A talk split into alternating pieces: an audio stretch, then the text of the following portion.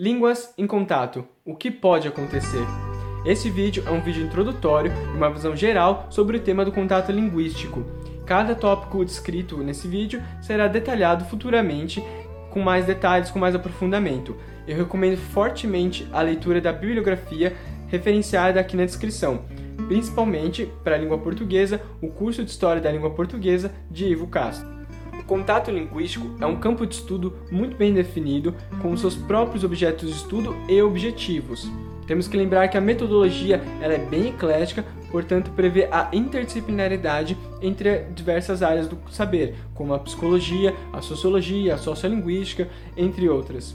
Logo, o foco desse estudo é observar as consequências do contato entre diversas comunidades linguísticas, duas ou mais, e não só observar os efeitos dessa, dessa, desse contato linguístico, mas também observar em que contexto se dá o contato, porque eles são os mais variados possíveis. A mistura linguística é um processo perfeitamente natural e de forma alguma deve ser visto como um comportamento desviante ou como erros dentro da própria língua.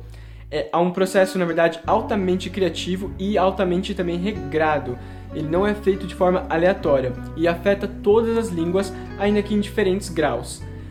Isso tudo ocorre porque tem, temos uma necessidade, como seres humanos, de ultrapassar barreiras comunicativas. Se há dois membros de, uma, de comunidades linguísticas diferentes que precisam ou sentem a necessidade de comunicar-se, eles vão buscar meios intermediários entre essas línguas para entrar em contato, para se expressar e para falar como somos nós seres falantes. Isso é um processo muito natural. E as situações em que ocorrem o contato linguístico podem ser separadas ainda em três grandes categorias. A primeira delas é a manutenção da língua, a segunda, o language shift, ou uma mudança de língua, e a terceira é a criação de novas línguas.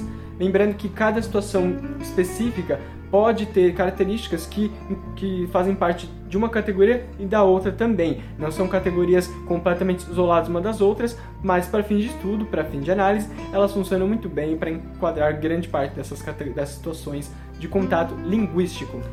Então, a manutenção linguística é quando ocorre a preservação da língua pelos falantes dessa comunidade, de geração a geração. Ainda ocorrem algumas pequenas mudanças, mas elas podem se dar mais pelo desenvolvimento interno ou por algum contato limitado com comunidades estrangeiras. Dentro das situações de manutenção da língua, temos ainda três categorias em que podem ocorrer as situações de contato. Temos as situações de empréstimo linguístico, temos as situações de convergência estrutural e as situações de code switching. Essas são possíveis consequências desse contato em que ocorre a manutenção da língua. Dentro da primeira, do empréstimo linguístico, nós temos a incorporação de características de línguas estrangeiras por uma comunidade nativa, por uma língua nativa de uma comunidade, e isso é feito pelos próprios falantes dessa língua. Então, por exemplo, quando nós dizemos que a noite foi top, top é um termo, uma característica importada, é um empréstimo linguístico, ou por exemplo, quando dizemos deletar uma foto do computador, o verbo deletar vem do verbo em inglês to delete e também é um empréstimo linguístico. Temos que lembrar que o campo da lexical, o campo das palavras, ele é um dos primeiros campos a serem afetados, é o que mais está sujeito a mudanças. Ele, isso ocorre rapidamente e naturalmente. A língua que empresta, que pega o termo emprestado, é a língua recipiente e a língua que empresta ou que fornece o conteúdo é chamada de língua fonte. As situações de convergência estrutural ocorrem em comunidades ou em locais geograficamente muito próximos ou em regiões que há o alto grau de bilinguismo, quando se tem duas comunidades eh, linguísticas muito bem estruturadas por muito tempo.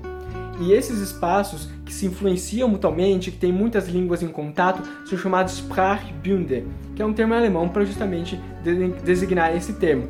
Um grande Sprachbund que nós conhecemos é o próprio Sprachbund europeu, onde ali naquele na parte do continente onde há um contato, muitas fronteiras em contato, você tem uma influência mútua das comunidades linguísticas e que fazem que as línguas europeias compartilhem diversas características em comum. Outro, outra situação de Sprachbund é na Índia, em Kupfar, onde nós temos três línguas que estão há tanto tempo em contato que a estrutura é praticamente a mesma, com poucas diferenças, e que apenas pode trocar os termos lexicais, ou seja, muda as palavras de acordo com a língua que se pretende falar. Então você percebe as consequências dessa convergência estrutural. Por fim, nós temos as situações de code switching.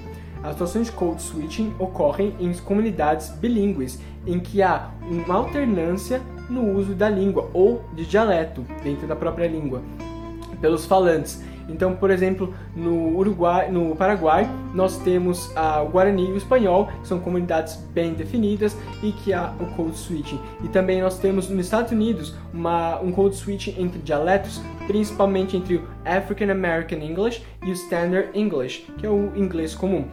Então, por exemplo, numa, num Standard English, num inglês mais próximo do que se chama de norma, eu diria algo como he has been working, enquanto que no African American English eu diria algo como he been working. E ambas são formas legítimas da língua porque elas representam a identidade de cada comunidade linguística. E a segunda situação decorrente do contato linguístico é o language shift, ou a mudança, troca linguística. Dentro dessa categoria, nós temos o parcial, o completo abandono da língua nativa de um grupo por outra. Isso ocorre muito em terceira geração de imigrantes. Então, enquanto a primeira geração de imigrantes ainda está muito fortemente ligada ao país de origem, à sua língua, à cultura, a segunda geração já começa a se conectar, sentir mais parte da, do país em que, em que reside, mas ainda está muito próxima da primeira geração, ou seja, em casa, ainda reproduz hábitos linguísticos, hábitos culturais de, da sua, da, do país de origem. Agora, a terceira geração já, já pode adquirir, tem condições de adquirir proficientemente a língua do país em que reside. O contato já está um pouco menor, um pouco menos estreito com a, o país de origem. Isso permite que, esses, que essas pessoas terceira geração adquiram de forma mais proficiente. Uh, há outro caso também em que o contato linguístico não é, não é voluntário, assumindo que esses imigrantes, é claro, não são refugiados. E esses são os casos, por exemplo, de colonização ou invasão. Dentro desse, dessa, dessa situação, o contato linguístico é forçado e a comunidade linguística ela pode ou adquirir por completo a língua do colonizador ou ela pode adquirir como uma segunda língua. Uh, lembrando que quando se adquire essa língua do colonizador, passa por um processo de adaptação estrutural, uma, indigeniza, uma indigenização da, da língua, ou seja, ela passa por um contato e adaptação com as línguas nativas, indígenas daquele local. Isso ocorreu de forma flagrante no, no continente africano, nos países que foram fortemente, quase todos que foram fortemente colonizados pelos países europeus, na América também, América Espanhola, América Inglesa e todos esses países e América lusa que acabou sofrendo uh, esse processo de colonização e adquiriu ou parcialmente ou completamente a língua do colonizador. Por fim, a última consequência decorrente do contato linguístico é a criação de novas línguas. É nesse caso que o contato linguístico leva a uma reestruturação completa, ou muito radical dessa língua, e nós temos a mistura de elementos de outras línguas também. Nesse caso, quando há a criação de uma nova língua, não se trata de uma manutenção da língua ou de language shift que nós conversamos antes. É um resultado completamente diferente. E há possi três possíveis resultados dessa que dessa criação de línguas. Ou pode se gerar um pidgin ou um crioulo ou uma linguagem mista. A propósito da linguagem mista, ela vai ocorrer em ambientes que o bilinguismo, a diaglossia, ocorre por tempo muito prolongado. Isso leva a uma mistura muito intensa, uma, um, um emaranhado entre as estruturas lexicais, uh, sintáticas dessas duas línguas que estão em situação de diaglossia, de bilinguismo. No caso, por exemplo, do Equador, nós temos o, a língua média, que é uma língua que mistura o léxico espanhol com a estrutura do quechua, a língua nativa que também é presente no território do Peru. E esse é um caso flagrante de linguagem mista. Já os pidgins não são línguas de fato como são os crioulos, são línguas naturais, humanas. Eles são formas linguísticas auxiliares que foram desenvolvidas para facilitar ou permitir a comunicação entre membros adultos de comunidades linguísticas diferentes que não podiam usar sua língua materna, já que o outro não ia compreender. Uh, nesse caso, o pidgin é considerado um proto-crioulo, um passo anterior à formação dos crioulos, e que pode ou não levar a formação do crioulo, não é uma certeza, e ele é um pidgin, não é um crioulo, porque ele não abrange todos os domínios de uso da vida humana. Não se pode usar o pidgin em todas as situações humanas, porque a sua estrutura simplificada não dá conta desses domínios. Então, por exemplo, durante o processo de colonização do, do continente africano, do continente asiático, especificamente falando do continente africano, ocorreu a formação de diversos pidgins. Por quê?